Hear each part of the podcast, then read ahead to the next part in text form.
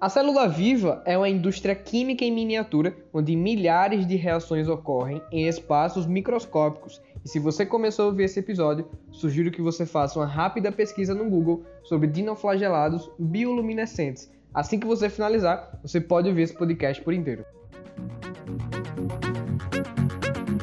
Fala galera ligado no Biocast, esse é o seu podcast de biologia para os vestibulares e no episódio de hoje vamos fazer uma introdução à bioenergética. A bioenergética é a parte da biologia que estuda como a energia flui através dos organismos vivos. E por energia, entende-se a capacidade de gerar mudança. Por exemplo, você quer passar no vestibular, quer construir uma carreira de sucesso, quer traçar metas e alcançá-las, mas não consegue focalizar a energia nesse processo, você precisa provocar uma mudança de modo que obtenha resultados positivos. Quando falamos de bioenergética, falamos sobre metabolismo celular, ou seja, respiração celular. As leis da termodinâmica regem o metabolismo celular. Existem duas leis da termodinâmica que precisamos conhecer. A primeira lei é a lei do princípio da conservação de energia. Essa lei nos diz o seguinte: a energia pode ser transformada e transferida, mas não pode ser criada ou destruída. Pela conversão da luz solar em energia química, as plantas, por exemplo, atuam como transformadoras de energia e não como produtoras de energia. A segunda lei da termodinâmica, por sua vez, diz que a energia se dissipa durante o processo, ou seja, passa de uma forma utilizável para uma forma menos utilizável, ou seja, ela acaba sendo perdida em forma de calor. A Irlanda me dá um exemplo disso. Um exemplo disso acontece nas nossas cadeias alimentares. As plantas começam produzindo energia que passam para os consumidores primários. Os consumidores primários utilizam parte dessa energia para fazer sua maquinaria biológica funcionar. O que eles não utilizam passam para os consumidores secundários. A mesma forma acontece. Os consumidores secundários utilizam parte dessa energia e a parte que não é utilizada passa para os consumidores terciários. Conclusão: quanto maior for o seu nível dentro das cadeias alimentares, mais você precisa se alimentar de modo a obter energia. A totalidade de reações químicas de um organismo é chamada de metabolismo. O organismo possui duas rotas metabólicas, uma que degrada e outra que sintetiza. A primeira rota que vamos comentar é a rota do catabolismo. O que seria catabolizar? Seria transformar moléculas complexas em moléculas menores, menos complexas. A principal rota do catabolismo que acontece dentro do nosso corpo é a rota da respiração celular, em que a glicose e outros combustíveis orgânicos são decompostos em dióxido de carbono e água na presença de oxigênio. Quando falamos de síntese dentro do metabolismo, falamos de anabolismo, ou seja, a segunda rota. Moléculas simples são convertidas em moléculas complexas. Por exemplo, síntese de proteínas partindo de aminoácidos. Conforme a variação de energia livre, as reações químicas que acontecem no metabolismo podem ser classificadas como reações exergônicas ou endergônicas. Qual é a principal diferença entre elas? Uma reação química exergônica acontece com liberação de energia. Lembre-se que o catabolismo faz parte da respiração celular e para que a respiração celular aconteça, a glicose precisa passar por um processo de combustão. A combustão acaba liberando energia. Diferente de uma reação química endergônica, onde acontece a absorção endodentro, ou seja, sintetizar substâncias pela célula significa absorver energia livre do seu entorno. Um questionamento pertinente é como as plantas sintetizam ou fabricam o açúcar que os organismos utilizam como fonte de energia.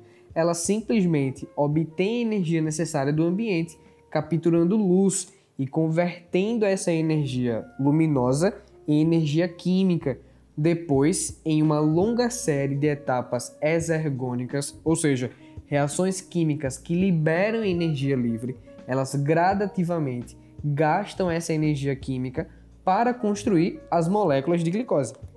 Para finalizarmos essa aula introdutória à bioenergética, é importante que você entenda sobre o ATP, sua estrutura, conceito, hidrólise e regeneração. Essa é uma ótima oportunidade para pausar o podcast, fazer uma pesquisa rápida no Google sobre a estrutura do ATP, que nada mais é do que o açúcar ribose ligado à base adenina em uma cadeia de três grupos fosfatos. Embora a gente diga que o ATP armazena energia, é mais correto considerarmos uma molécula que armazena o potencial de reagir com água. Isso significa que o ATP sofre hidrólise. O que seria hidrólise, Erlan? Uma reação de adição de água. Assim que o ATP sofre uma adição de água, um fosfato inorgânico aparece. O ATP, que antes era adenosina trifosfato, ou seja, possuía três grupos fosfatos, agora passa a apresentar dois, ou seja, o ATP transforma-se em ADP, adenosina difosfato.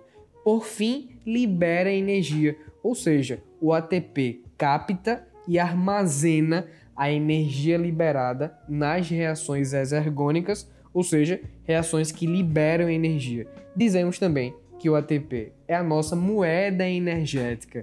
O ATP volta à tona pela fosforilação do ADP, ou seja, assim que a gente adiciona um novo fosfato inorgânico, o ADP, que era difosfato, passa agora a ser trifosfato. Por isso falamos da regeneração, ou seja, o ciclo do ATP.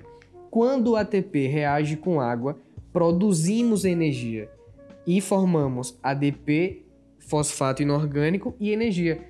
Para voltarmos a ser ATP, requer energia, ou seja, energia do catabolismo, moléculas maiores se transformando em moléculas menores. É importante que você compreenda o papel das enzimas no metabolismo celular, no sentido de entender como elas aceleram as reações do metabolismo, diminuindo as barreiras de energia. Ou seja, uma enzima é uma macromolécula, uma molécula gigante que atua como catalisadora, grave bem esse termo, catalisadora, agente químico que acelera a reação sem ser consumida por ela. Uma enzima é uma classe especial de proteínas que atua como catalisadoras. O investimento inicial de energia para começar a reação química, ou seja, a energia necessária para deformar as moléculas de reagente, de modo que as ligações possam ser rompidas, é conhecida como energia livre de ativação ou energia de ativação. Como é que as enzimas interagem nesse processo? elas acabam diminuindo a energia de ativação e diminuindo o investimento mínimo necessário para começar uma reação química. Eu costumo falar em sala que uma enzima é o seu amigo ou sua amiga que facilita o contato entre você e seu crush. No começo desse episódio, começamos falando sobre os dinoflagelados. Mateus, fala um pouquinho pra gente sobre isso. Então, os dinoflagelados são protozoários ciliados, ou seja, eles têm cílios. A maioria é planctônico. O que é um animal planctônico? É aquele que vive sobre a superfície da água. E eles podem ocorrer desde os polos até os trópicos, sendo assim nos trópicos mais bem representados. Ele também tem uma importância ecológica muito grande, pois faz associação com esponjas, medusas, corais, polvos entre outros animais marinhos. Alguns dinoflagelados eles são bioluminescentes, e isso se deve à presença de luciferina e a enzima luciferase, que é a mesma encontrada em vagalumes, fungos e outros organismos. Os dinoflagelados são estimulados mecanicamente, resultando em flashes de luz. Você que curtiu esse podcast, compartilhe com seus amigos. Esse foi o Biocast, seu podcast de biologia para os vestibulares. Forte abraço e até a próxima.